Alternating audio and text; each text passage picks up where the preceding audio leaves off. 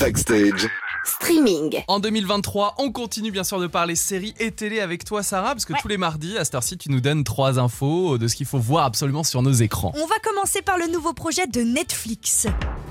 Kaléidoscope. Alors si on reprend la définition même d'un kaléidoscope, c'est un petit tube en gros où quand tu vois, tu mets ton œil à l'intérieur, tu peux apercevoir plein de combinaisons, des motifs symétriques à l'infini. T'as déjà Mhm. testé ou pas? Ouais, complètement, quand j'étais petit, j'en avais un. Et alors quel est le rapport entre ça et la série Netflix du même nom? En fait, Netflix vient encore de bousculer complètement les codes. Cette fois-ci, c'est à vous de faire votre propre puzzle. Vous pouvez regarder les 8 épisodes de la série Kaléidoscope qui viennent d'arriver sur euh, la plateforme dans l'ordre que vous voulez.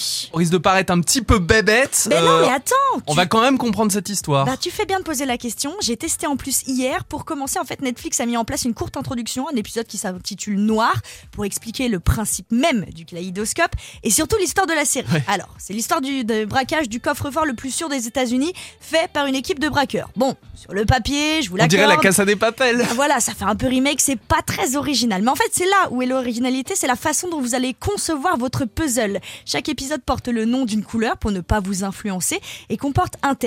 La préparation du braquage, les conséquences, quelques jours après Mais le braquage. Génial. Alors de préférence, regardez quand même l'épisode blanc en dernier, hein, parce que c'est le braquage. Euh, je vous ai même pas encore parlé du casting, il y a des têtes que vous connaissez très bien. Le mieux, c'est vraiment d'aller voir directement ce que ça donne sur Netflix. Je le rappelle, la série s'appelle Kaléidoscope. Mais je l'ai vu en présentation, parce que c'est en top. euh, Ouais, en moment, top hein, dès que quand t'arrives on sur la plateforme. ouais. C'est incroyable, Ça franchement. m'a donné vraiment envie. Je pense euh, qu'après l'émission, je vais regarder ça. En revanche, il y a une autre série qu'on ne peut plus du tout trouver sur Netflix. Oh là là, c'est toute la jeunesse dorée de Manhattan qui va être triste. La série Gossip Girls a disparu du catalogue de Netflix, mais ce n'est pas la seule. Netflix a décidé de faire un grand tri pour cette nouvelle année 2023. On dit aussi au revoir à Oh I Met Your Mother, qui est une Give qui me pour five. certains, bah ouais, c'est la série de chevet pour Bah certains, ouais. la Madeleine de Proust en quelque sorte. Bah puisque ça nous rend triste, quitte à vraiment lâcher une larme, on peut le faire devant les petits mouchoirs de Guillaume Canet qui est dispo depuis dimanche sur Netflix. Baby talk,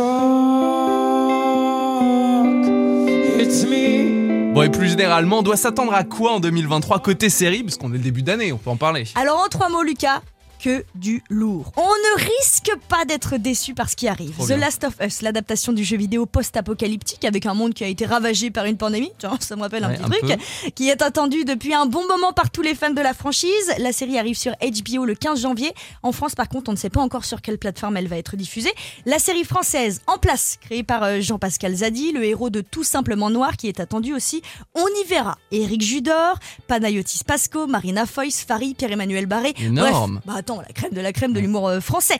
Elle arrive sur Netflix le 20 janvier. The Idol, la série de The Weeknd, avec Lily Rose Depp qui nous amène dans les coulisses de la rencontre entre une star mondiale de la pop et le gourou d'une secte. Bon, c'est sulfureux Oula. à souhait, mais ça arrive bientôt sur nos écrans. La série aussi Netflix Wonder Man qui retrace la vie de Bernard Tapie, disparu en octobre 2021.